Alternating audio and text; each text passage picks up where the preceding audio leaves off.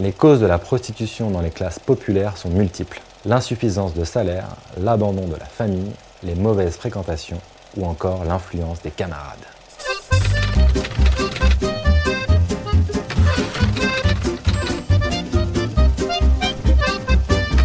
Salut à toi, c'est Jérémy de Gang de Paris. Bienvenue dans ce nouvel épisode. Aujourd'hui, on va parler de la prostitution à Paris dans les années 1900.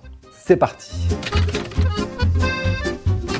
Entre 1880 et 1914, Paris était la capitale mondiale des plaisirs. Et parmi ces plaisirs figurait la prostitution. À cette époque, elle est omniprésente à Paris. On la retrouve autant dans les classes bourgeoises que dans les classes populaires. On compte plus de 220 bordels officiels à Paris la prostitution est acceptée comme un travail ordinaire. Que ce soit dans la rue ou en maison, la prostitution fait partie du quotidien des Parisiens. Il y a deux types de prostituées, celles qui sont inscrites sur les registres et soumises à des contrôles sanitaires toutes les semaines, et celles qui ne sont pas contrôlées, qu'on appelle les insoumises. On compte à Paris environ 4000 prostituées inscrites sur les registres de la police et on évalue à 30 000 le nombre d'insoumises. L'administration protège les premières à qui elle donne une carte leur permettant d'exercer leur métier officiellement.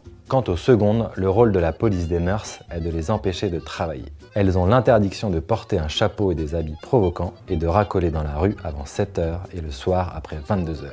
La rafle de la police n'est jamais très loin.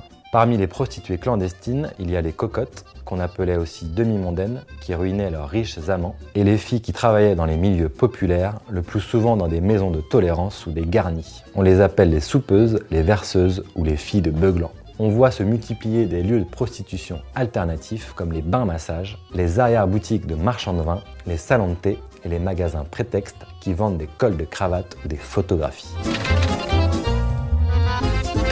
Les causes de la prostitution dans les classes populaires sont multiples. L'insuffisance de salaire, l'abandon de la famille, les mauvaises fréquentations ou encore l'influence des camarades. Par exemple, une mauvaise rencontre au bal, une jeune provinciale qui arrive à Paris avec peu d'argent, une ouvrière qui n'arrive pas à boucler ses fins de mois, ou encore une adolescente virée de chez ses parents. Certains parents encourageaient même le libertinage de leur fille pour qu'elle ramène de l'argent à la maison. Pour les hommes de classe laborieuse, la prostitution faisait partie des mœurs. Ils ne voyaient aucun mal dans cette profession. Dans la majorité des cas, la fille est protégée par un souteneur. Cela va devenir le métier facile et lucratif que ces jeunes hommes vont vouloir exercer ils n'hésitent pas à risquer la prison pour venir en aide à leur maîtresse. Il y a deux types de prostitution, celle de la bourgeoisie et du luxe et celle des classes populaires. Comme on l'a vu, la prostitution est présente partout dans Paris à cette époque, mais elle est particulièrement active à certains endroits. La journée, elles sont près de la rue Richelieu, des arcades de Rivoli et surtout dans les passages du quartier de la Bourse, des endroits à l'abri des courants d'air.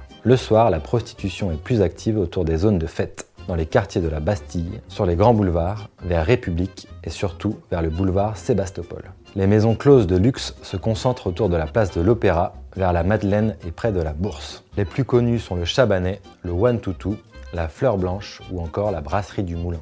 Il y a également un tas de maisons où l'on exerce clandestinement, notamment dans les quartiers de Montmartre, Belleville, Ménilmontant et Montparnasse. Enfin, les bois et les fortifications sont les repères des pierreuses, considérées comme les plus misérables des filles publiques. Si l'épisode t'a plu, tu peux noter ce podcast, ça m'encourage à continuer et à faire d'autres sujets. Pour plus d'articles et de contenus sur les apaches parisiens, rends-toi sur www.gangdeparis.com. À très bientôt